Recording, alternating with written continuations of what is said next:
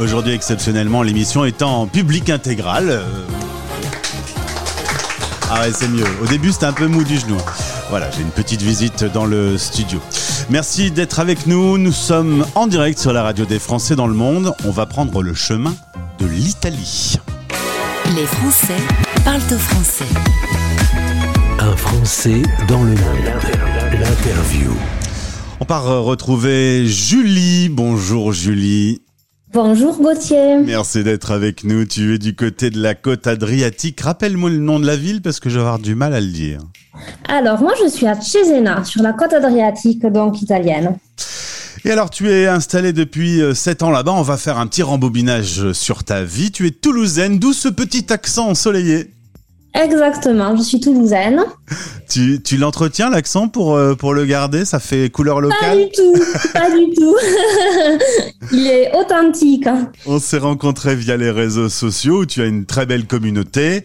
Euh, il s'avère qu'on a un petit point commun, c'est que tu connais euh, la ville d'où nos studios sont installés. Tu étais à Lille pendant quelques temps.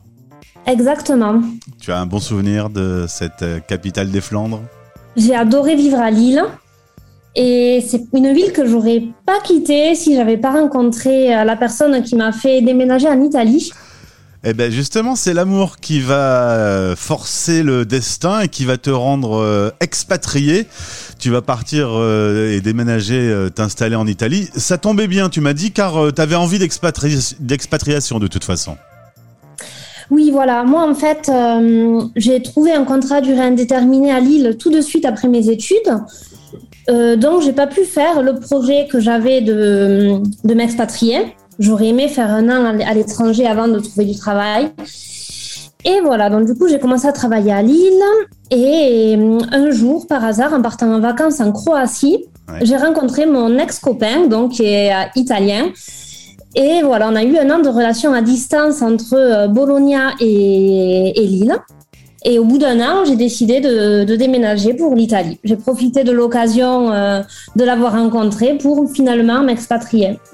Tu m'as dit euh, l'Italie c'est tout proche et pourtant c'est très différent. Euh, tu as découvert euh, lorsque tu t'es installé deux cultures complètement différentes. Tu m'as dit gros choc à ce point quoi.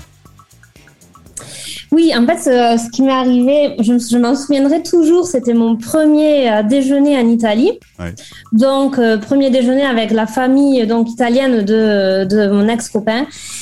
Et donc, du coup, cette mamie avait cuisiné pour tout le monde. Elle tenait vraiment à me faire découvrir euh, les bons petits plats euh, de l'Italie. Et en fait, euh, donc je suis arrivée, il y avait l'antipasti, donc euh, qui correspond à l'entrée française, on le sait tous.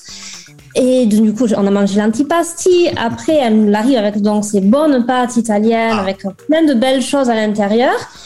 Et du coup, elle me propose un plat de pâtes. Bon, bien sûr, je le prends. Elle, elle insiste, parce que les mamies italiennes insistent beaucoup pour me faire manger. Je vous avertis. Euh, donc, du coup, elle insiste pour me faire reprendre un deuxième plat de pâtes. Donc, du coup, c'est la première fois que je l'ai poli. rencontrée. Forcément, j'ai accepté. Euh, après, elle a encore insisté pour m'en faire reprendre un petit peu. J'avais déjà mal au ventre, j'ai accepté quand même.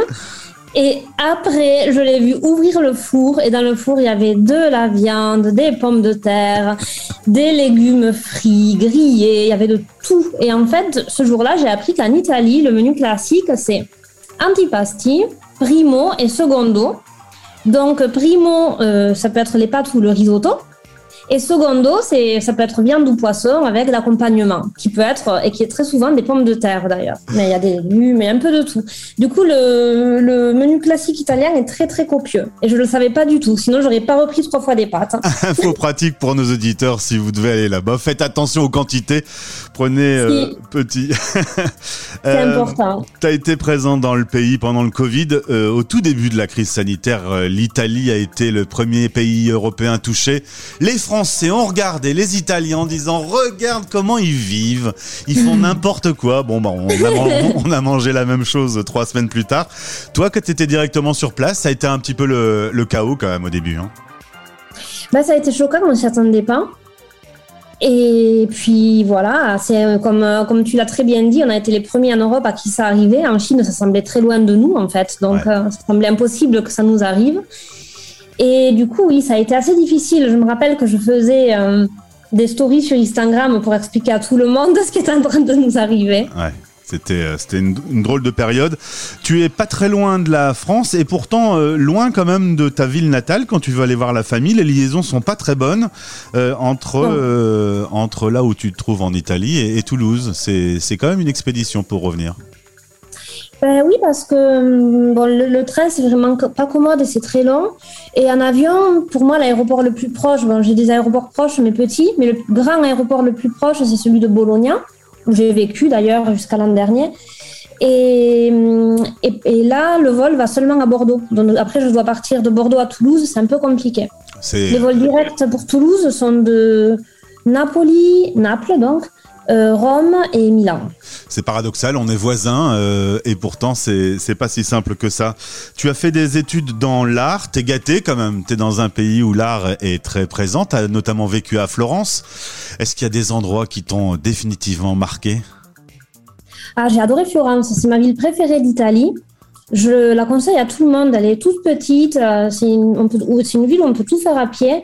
Elle est magnifique, il y a des ouais. monuments à couper le souffle partout, des super, des super monuments à visiter, des expositions. euh, c'est, c'est une super ville euh, niveau art. Qu'est-ce que tu peux conseiller d'autre également? À, à faire dans Florence, Dans l'Italie? Dans je- l'Italie, Rome est, est super jolie. Ouais. Rome, euh, j'adore. euh, j'adore aussi euh, Napoli, Naples. Mm, mm. Et ce week-end, tu étais encore en ici- balade, t'es es allé euh, euh, sur un très beau lac. Ce week-end, je suis allée sur le lac de Garde, donc il y a en Lombardie, et là aussi c'était hyper joli. Côté travail, euh, bah, tu travailles dans le merchandising. euh, Après avoir travaillé dans la mode, tu es aujourd'hui euh, dans une, un grand réseau de pharmacies. Tu t'éclates, ton quotidien est agréable. Mhm. J'ai un quotidien agréable parce que je m'occupe de la présentation du produit dans des, dans des pharmacies. Et je m'occupe aussi euh, d'essayer d'aider mon entreprise à intégrer des, nouveaux, euh, des nouvelles entreprises euh, écologiques, biologiques, etc. Et je m'occupe, moi, des régions Emilia-Romagna, donc la région, ma région, Bologne, etc., et de la région du Veneto. Donc, je vais à Venise tous les mois. Là aussi, Venise, il y a à faire, aussi Vérone, c'est des super, super belles villes. Mais je pense qu'en Italie, tout est à faire, en fait. Pas prévu de rentrer du coup. Pas prévu de rentrer, mais pas parce que je pense que l'Italie est mieux que la France, parce que j'adore la France, mais parce que j'aime le fait de me lever le matin et de parler une, une autre langue tous les jours, en fait. Ouais. Est-ce que un autre pays pourrait te tenter? Je suis allée euh, en Hollande euh, la semaine dernière et j'ai adoré. Bon, bah, la- la- l'expatriation est dans ta peau maintenant. t'es- Ouais, voilà, je pense que l'ex- l'expatriation est dans ma peau. Après, c'est dur, c'est dur de rentrer. hein. Allez faire un tour sur le compte de Julie qui est en lien dans cette story et que vous retrouverez euh, dans le podcast. Merci beaucoup d'avoir été en direct avec nous aujourd'hui sur l'antenne de Stéréo Chic. À bientôt. Merci beaucoup. Au revoir. Les Français, Zourville, parlent français. En direct à midi, en rediff à minuit.